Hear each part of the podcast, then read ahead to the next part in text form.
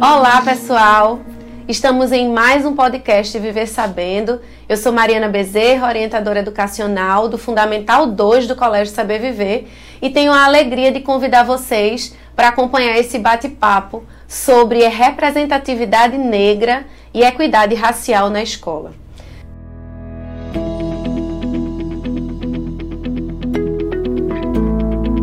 Para debater esse tema importantíssimo, vocês vão receber com carinho três pessoas especialíssimas da nossa instituição.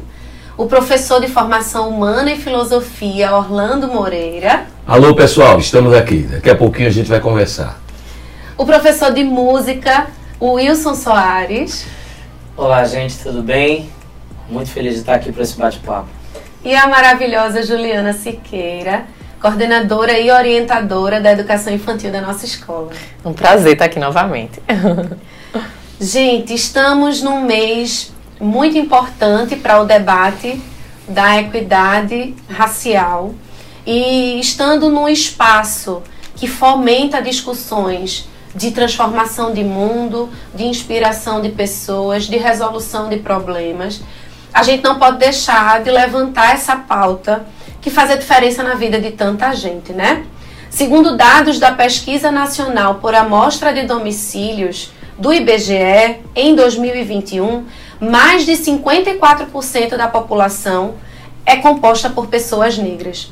E mesmo que esse número represente mais da metade dos brasileiros, basta olhar em volta para saber que o racismo permanece presente nos diversos espaços sociais.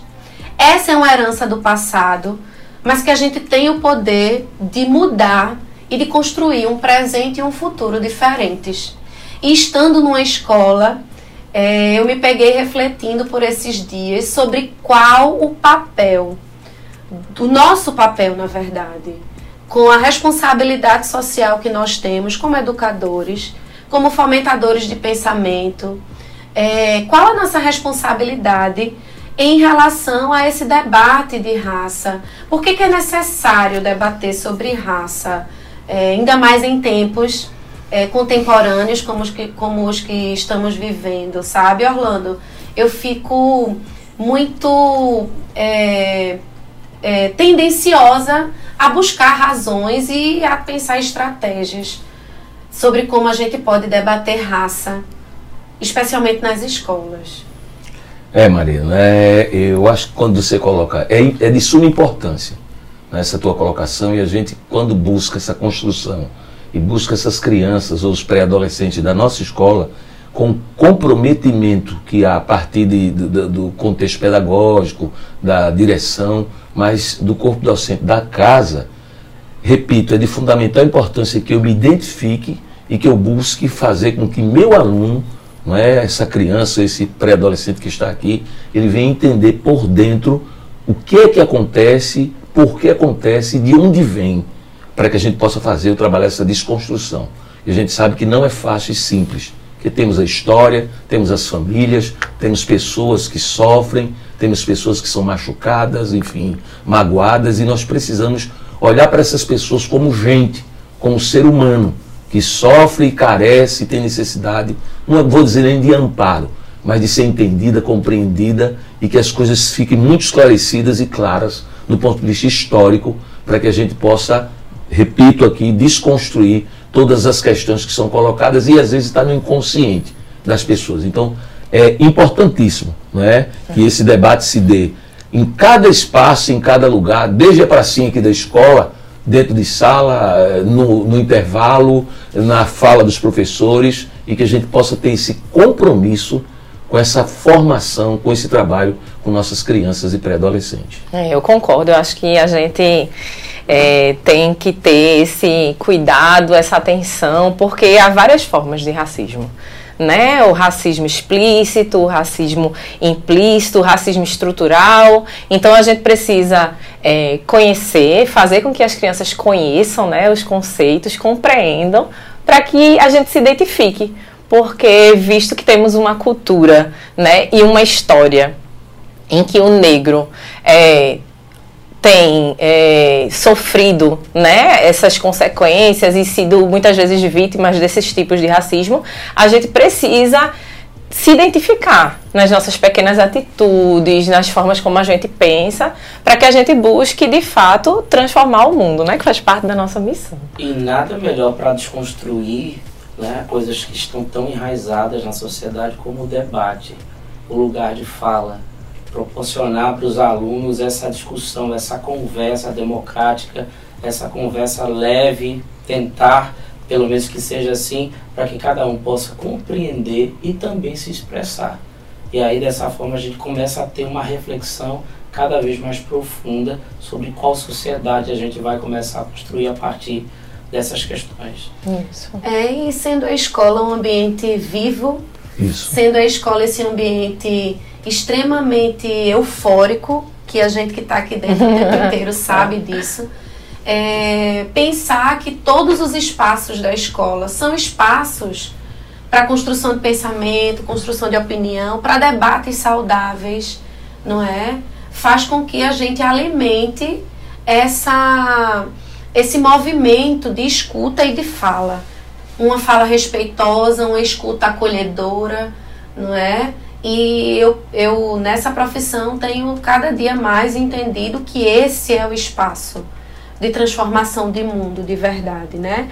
E pensando sobre o papel dos professores, que muitas vezes acompanham os, os filhos, os jovens, as crianças, por muito mais horas do dia do que os próprios pais, né? O professor assume uma responsabilidade muito grande nesse lugar de ajudar o estudante, o jovem a se formar gente, né? E aí, dentro do debate social em relação ao racismo, a gente tende a achar que apenas as pessoas negras, sofredoras de algum tipo de preconceito, é quem tem essa obrigação, vou usar essa expressão, Sim. De debater sobre, de levantar o tema, de conversar a respeito, de provocar é, pensamentos a respeito.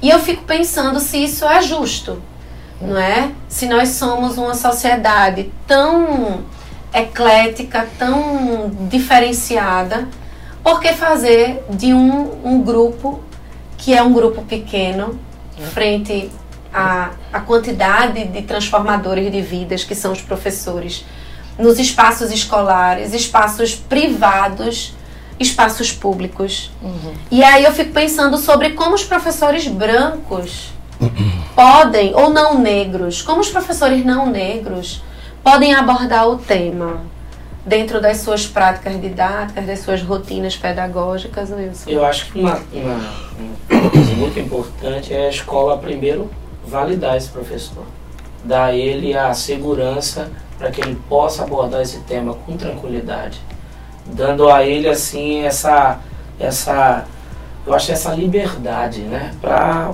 tocar, para conversar, para que ele possa se sentir à vontade e primeiro para que ele entenda da importância dele como não negro conversar sobre isso com os alunos. Isso. Até isso... porque né, se ele se ele não fizer é, é complicado, né? De acordo, eu estava conversando com o Mari antes, né? Então a, a o INEP Instituto Nacional de Estudos e Pesquisas Educacionais Anísio Teixeira fez o perfil do educador em 2017 é, e entre os docentes da educação básica, apenas 4,1% se declaram negros, 25% pardos e 42% é, se, se declaram brancos, né? E, e outros aí.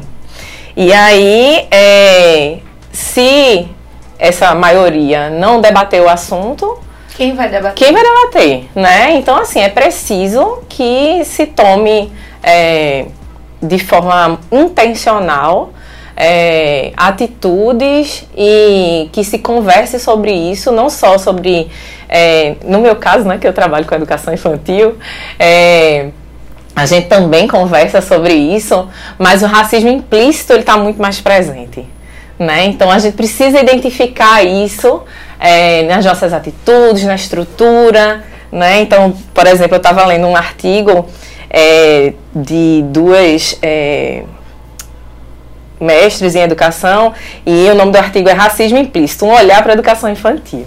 E aí elas passaram é, um mês né, dentro da escola, foram 108 horas de hora-aula que elas conseguiram observar. E aí perceberam na escola, por exemplo, que todos os bonequinhos da parede eram brancos com cabelo lisinho, né? Nas, na escola que elas observaram. Perceberam também que em uma semana inteira de escuta das leituras da, das professoras em sala, é, duas professoras foram né, escutadas a semana inteira. Nenhum dos livros tratados naquela semana tinha nenhum personagem negro. E aí, né, elas identificaram isso no estudo e começaram a. Então, é a exposição do que é implícito que nos faz perceber e identificar para trabalhar. Porque, veja, isso não representa a escola, isso não representa a sociedade brasileira. Ô, Ju, né? Então, aquilo que a gente colocava no início, se não há por parte da instituição, que é o que o Wilson colocou, legitimar, não é? trabalhar de forma séria e responsável, dando esse aval para esses professores e colocando isso dentro da escola, tá? É, como um instrumento de formação, a gente vai ter dificuldade, porque o professor, a professora pode querer. Veja que coisa impressionante, fantástica. 4% você colocou aí, uhum. se é, é declara negro, preto, né? E pardos, 25, né? Não lembro, 25, né? Quantos por cento de, de, de outras, né? É. Ou, ou, brancos. Então, repito, quando eu chego na instituição, se eu tenho, é, por parte da instituição, colocado Mariana, Wilson, não é? Ju, que a gente precisa do início do ano letivo ao término dele, trabalhar essas perspectivas, trazendo, com tudo que foi colocado aqui, eu concordo, Mari. Respeito é fundamental, a tolerância, ouvir, entender, Wilson, viu, Ju? O que é que essa criança passa em casa, o que é que ele tem em casa, esse pré-adolescente, qual a história, né? qual o contexto de vivência deles, para que a gente possa trabalhar, logicamente, de forma respeitosa, mas sem deixar é, de fazer com que se construa de fato tá? uma sociedade melhor, mais justa, igual. Porque não vamos conseguir se nós passarmos é, o ano todo esperar o mês de novembro para discutir as questões raciais Isso. e as diferenças. Então é difícil. E a, e a, importância, a importância assim, da gente se basear em dados, uhum. como esse que, esse que Ju acabou de trazer. Como foi importante e, e como é, é, é, legal a gente entender que existem estudos, existe todo, todo um uma questão que deve ser considerada não só aquilo que a gente acha, Exato. não só aquilo que a gente uhum. vê, mas aquilo que já foi estudado, já foi diagnosticado. Não é aleatório. Exatamente. Isso. Porque quanto mais isso é exposto para a criança, às vezes a gente não precisa para uma criança, e João sabe muito melhor do que eu, só o fato de você expor, só o fato de você tocar, de você trazer, de você aproximar, você começa a quebrar paradigmas. E isso é muito importante. E o negro, ele deve, viu, o, o, quando eu digo negro, a gente está tratando da questão, me permitam aí, ele deve se apropriar desses instrumentos legal, de estatística, para que ele possa trabalhar de forma segura, uhum. né, com entendimento e trazendo o que é fato. E não aquilo que é aleatório, que não. Não. Sim, sim. Oh, eu acho, não existe astrologia. Existem números.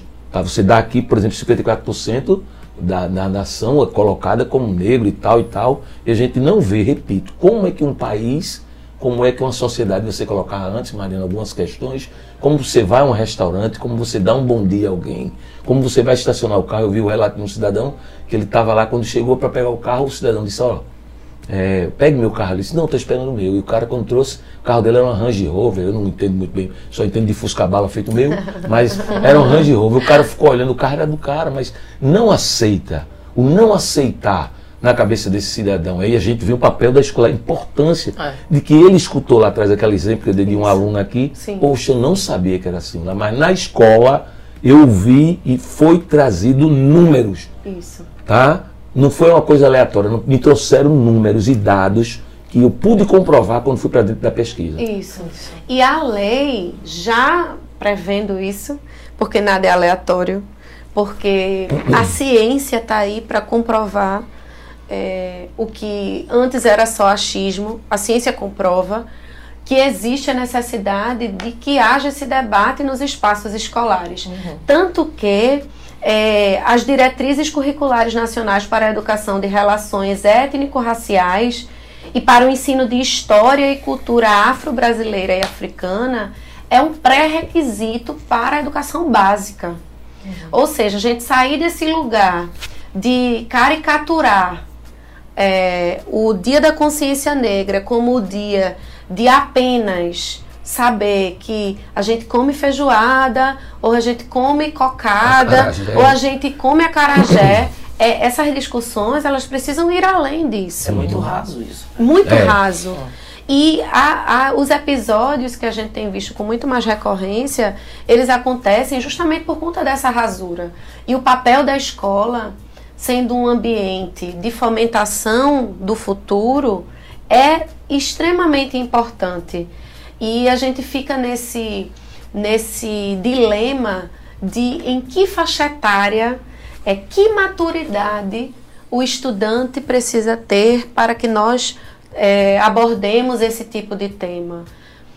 É, Ju acabou de, de comentar uma coisa que eu ia tirar como dúvida, né? eu traria como dúvida. Mas veja, à medida que a criança é exposta na educação infantil Há contos que colocam o negro como herói, há contos de fadas que colocam a princesa como alguém que não tem o cabelo liso, que não tem a pele clara, né, que tem um arrojo físico diferente do que a gente está acostumado a ver, do que é o belo. Isso faz com que o olhar se amplie, né? E para isso não tem idade.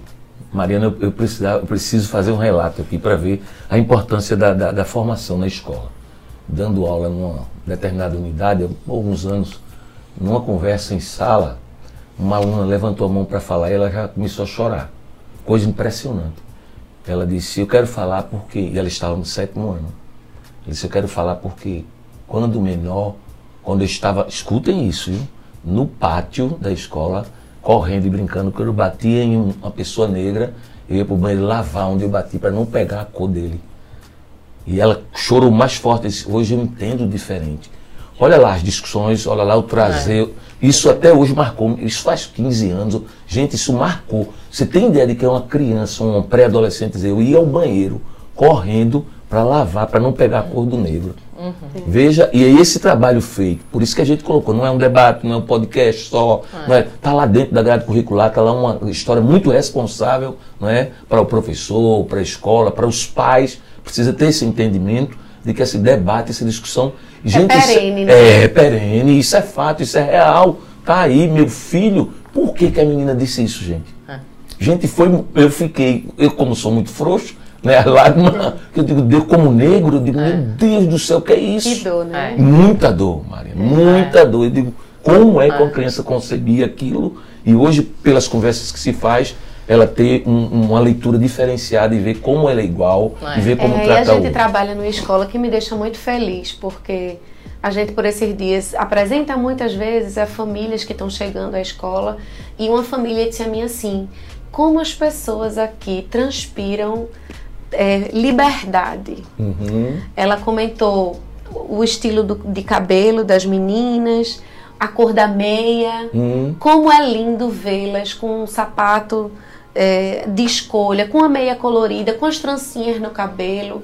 E é exatamente esse espaço de escolar que a gente acredita. E eu, como professora, imagino que todo mundo, vocês, professores, que são negros, mas que foram alunos negros em sim, outra sim. época, enxergar um ambiente escolar muito mais democrático é sinal de muita felicidade, porque para mim, que antes, quando ia comprar o material escolar, é, precisava ter um lápis da cor da, cor da pele, sim. e a cor da pele era cor de rosa, meio off-white, meio bege, né? E hoje a gente entende e vê as crianças falando cor da pele de quem? É. Cor de qual pele? Qual pele? Uhum. Isso ele aprendeu na escola, uhum. né? Né? É incrível isso. Eu tenho um relato também, eu, eu gosto muito, Orlando, que bom. dessas conversas e desses relatos. Eu acho que eles nos é, ajudam a aprender, a né? Gente cresce, né? É, eu tinha uma aluna, é, e aí essa aluna teve contato com uma professora negra de cabelos cacheados. E aí passou o ano, né? E ao, no final do ano a mãe veio conversar com a gente da equipe, comigo e com a professora, dizendo que estava muito grata e muito feliz. É, essa criança tem quatro anos, né? Tinha quatro anos na época. E ela era uma criança que o sonho dela era alisar o cabelo. Com quatro anos de idade. O sonho dela era alisar o cabelo porque todo mundo na família dela tinha esse cabelo liso ou alisado, né? E aí, depois de um ano inteiro de vivência com essa professora, pela qual ela se encantou, e aí ela não queria mais ter o cabelo liso, porque a professora era linda com o cabelo cacheado uhum. e ela passou a querer ter o cabelo cacheado porque a professora tinha. E esse relato nos emocionou muito, né? A professora ficou muito emocionada na época, eu também. E a mãe feliz e dizendo assim: agora quem vai deixar o cabelo cachear sou eu. Uhum. E a gente, todo mundo conversando sobre isso, né? Do sofrimento que uma criança de 4 é. anos passou. E que, como a educadora, fez diferença na vida, na vida. dela. Né? E a gente vê isso, a gente vê cada vez mais cedo, né, essa coisa de, de produtos químicos fortes no cabelo, muito novinho. Então, a gente tem é, essa representatividade. Professores negros, veja, isso fez total diferença é. na vida dessa O que a gente faz fala é. muito mais do que só falar. É, eu sou essa pessoa, assim, eu fui essa criança uhum. que passou a infância inteira sonhando com uma progressiva. Olha aí. E graças à minha mãe, eu nunca fiz enquanto criança. É, passei um período longo nessa escravidão e me libertei há, há um tempo. Mas hoje eu me enxergo num papel de influenciadora de verdade, sabe? O meu palco, que é a minha sala de aula, é muito importante para mim porque eu vejo as crianças é, nesse movimento de ter que ter um, um cabelo assim ou um cabelo assado. E aí, todas as vezes que eu vou de cabelo solto pra escola é um sucesso. elas ficam loucas, sabe? Deixa eu pegar a tia mais. É, e elas ficam assim. Tia, a senhora prometeu que ia vir de cabelo solto. Eu digo, ai, minha gente, dá um trabalho, mas eu vou, sabe? E quando elas estão de cabelo solto, eu as elogio porque é importante, porque eu nunca tive ninguém que me elogiasse. Uhum. Eu nunca tive ninguém que fosse a minha referência de que ter o cabelo cacheado era bonito. E isso faz a diferença na vida delas. Isso. E eu, como professora, assumo esse papel, essa responsabilidade. Porque eu sei que faz a diferença no futuro delas, né? E entender esse espaço de professores, brancos ou não, negros ou não, com esse compromisso de fazer com que a equidade racial seja presença no espaço em que a criança passa o dia inteiro. Porque a gente tem crianças que passam o dia inteiro aqui. Uhum. A que tipo de espaço a gente quer é, que tipo de espaço a gente quer que essa criança tenha? A que a gente quer que essa criança esteja que exposta? Cidadão, Marina, a gente está formando. Está trabalhando aqui, não é? Isso. Que é uma sociedade, vamos colocar aqui, plural, diversa, não é? Uma mistura que a gente tem aí em cada canto desse país. Então, se há esse comprometimento a partir do, do, do professor, dos colegas, enfim, eu vou além, viu, Mari? E me permita, Ju e Wilson, que a partir da portaria da escola isso. É preciso que os colaboradores, todos, independentemente se ele seja gerais, porteiro, professor, onde ele estiver nesse, nessa comunidade de formação, ele deve ter esse comprometimento. A atmosfera tá? precisa Exatamente, ser. Mariana, exatamente. Precisa, e o aluno ou o estudante que vê lá, ele, ele se, se reconhece, ele Isso. se vê e trabalhar a autoestima. Você sabe quantos alunos e alunas a gente tem que, ou conversa nessa coisa do cabelo carapinhado, Isso. cabelo cacheado, trabalhar que não é pichain, eu brinco muito. Quando eu digo, não, meu cabelo é fulano, você já ouviu alguém comer cabelo? não, então o cabelo não é bom, cara. É. Não é, ou é liso, é carapinhado, não pode. Se você Pô, não, todo mundo comia, rapaz, não pode. Tá um fio do cabelo, ah, não quero mais não, devolve o prato, então o cabelo não é bom. Né? Mas a gente precisa, em nossas crianças, nossos pré-adolescentes, principalmente as meninas, Mari, Ju, Wilson, é, a gente precisa motivá-lo para que a autoestima seja muito bem trabalhada neles. É. Porque tem sim, a gente enfrenta isso. Meninas que vêm e conversam, a gente não pode, né? Que é. tenham dificuldade, tem essa, por conta, como você colocou, Ju, quatro anos de idade. Mas nós temos nossos pré-adolescentes que sofrem também. É. E eles têm que crescer, né? Eu, eu me responsabilizo muito enquanto educadora da educação infantil, porque eles têm que crescer com essa exposição de figuras de bonequinhas negras e negros, e de desenhos, e de, né, e de Isso. livros, porque é, a partir disso é que a gente vai conseguir. É, que eles se vejam, né? Que eles também se identifiquem, né? Na, na, nesses bonecos. Então não é. Então tudo tem que ser cuidado, né? O lugar da, da educação, né? A casa da educação, ela tem que ser o tempo todo cuidada, observada, e a gente tem que ter esse cuidado, e todos nós, como você bem falou, de estudar e de entender e de se identificar, né? Identificar práticas racistas é, eu acho que tem muito uma coisa assim do bem, do mal, né? Não, eu sou uma pessoa boa, não sou racista. Veja, não é isso. Uhum. É, não se trata disso. Não é, é isso. Não é porque você é uma pessoa ruim que você é racista. Uhum. Não é uhum. isso.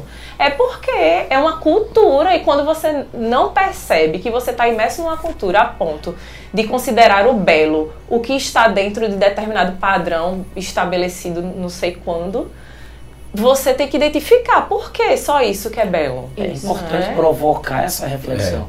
É. Eu acho que o ambiente escolar precisa sempre estar proporcionando isso. Essa provocação, essa reflexão, essa mudança de pensamento e de comportamento para que a sociedade seja cada vez mais saudável, porque a gente trata de pessoas, de gente, e a gente precisa sempre proporcionar isso, para a gente ser feliz para a gente viver bem numa sociedade democrática igual, a gente sempre tem que estar tá quebrando esses paradigmas, trazendo essas discussões e provocando essas reflexões. E o que Mariana colocou, isso, chegando o pessoal na, na unidade escolar, o que que seja, os pais, que ele está trazendo o filho, tá? Ele precisa identificar que o filho dele ou a filha, inclusive, vai ter lugar de fala. Isso. É? Quando olhar, vai dizer poxa, aquilo que você falou, sabe, Mari? Uhum. Me identifiquei. Isso que tinha o tio, mesmo que era negão ou branquinho ou branquinha, mas o cara me tratou numa bacana e o cara trouxe algo que eu não. Vamos aqui pensar, não é especulando, mas eu não vi isso em outra escola. Uhum, Entende? Mas aqui eu vi. A gente ouve muito isso. Né, Márcia? Né, é eu não vi, a né? A gente ouve muito. Então, meu filho hoje diz em casa que ele escutou. E é, aí a gente sabe a importância que temos, uhum. não é? E que a gente pode colaborar e contribuir para essa construção. Isso. Que o menino ele vai ter e a gente precisa proporcionar Isso. esse lugar de fala para ele, né? É, minha gente, deixa eu dizer, a gente é um tema que a gente conversa horas, conversaria horas e com vocês maravilhosos. É, que, que cada um dentro da sua realidade, cada um com a sua experiência, trazem uma perspectiva muito relevante, sabe? E essa democratização de, de falas e de pensamentos é, para mim, o que faz sentido num, num ambiente escolar. Né? E a gente tem esse compromisso com a comunidade como um todo, com os profissionais, com os estudantes, com as famílias, não é? Porque a gente cuida dos filhos, mas a gente cuida também das famílias, né? Porque a escola é esse ambiente de coexistência, de formação, formação de sujeitos e de identidades, né? Assim, a gente precisa pensar muito sobre como abordar raça, racismo, debates sobre questões raciais, e tudo isso é muito importante para que a gente possa pensar nesses processos de construção individual, mas também de construção coletiva e de formação do país que a gente quer viver de formação da sociedade que a gente acredita que é uma sociedade boa de criar nossos filhos, né? Uma sociedade com preceitos que a gente acha que são importantes para o futuro deles, para as famílias deles. E eu fico muito feliz com esse espaço. Fico muito feliz por vocês terem aceitado o convite. Uhum. E fico muito feliz pelo aparato que a gente tem de ter essa abertura, né? De trazer essa pauta tão importante e que esse seja o pontapé inicial de muitas outras conversas, minha gente. Eu agradeço a escola, você, Mari, Wilson, Ju. Obrigado aí por tudo e por esse espaço. Estamos à disposição. então, gente, muito obrigado. Que bom. Espero que vocês tenham gostado dessa conversa, que tenha tocado nos corações, né? Porque é isso que a gente está aqui é. para fazer a diferença na sociedade, nas pessoas, no outro. Isso. Um beijo grande para todo mundo e muito obrigado pelo, pelo convite. É uma honra para mim estar aqui com vocês, falar sobre esse tema, que para mim também é muito importante. É, é um prazer pensar entre educadores e pensar a solução de problema, né? Porque a gente tem um problema e a gente não pode negar que esse problema existe. Esse problema existe, ele está em todos os lugares e se ele está em todos os lugares é porque ele está nas pessoas. Então que cada um de nós possamos é, nos autoavaliar, refletir e começar a pensar nos detalhes, né, sobre as nossas concepções que embasam as nossas atitudes, que a gente possa fazer diferença num mundo mais igualitário, mais diverso, mais feliz. Prazer. Lindo. Obrigada, minha gente. A você que escutou. É, a gente espera você no próximo podcast com outra temática incrível. E fica um abraço e um beijo muito carinhoso. Até a próxima.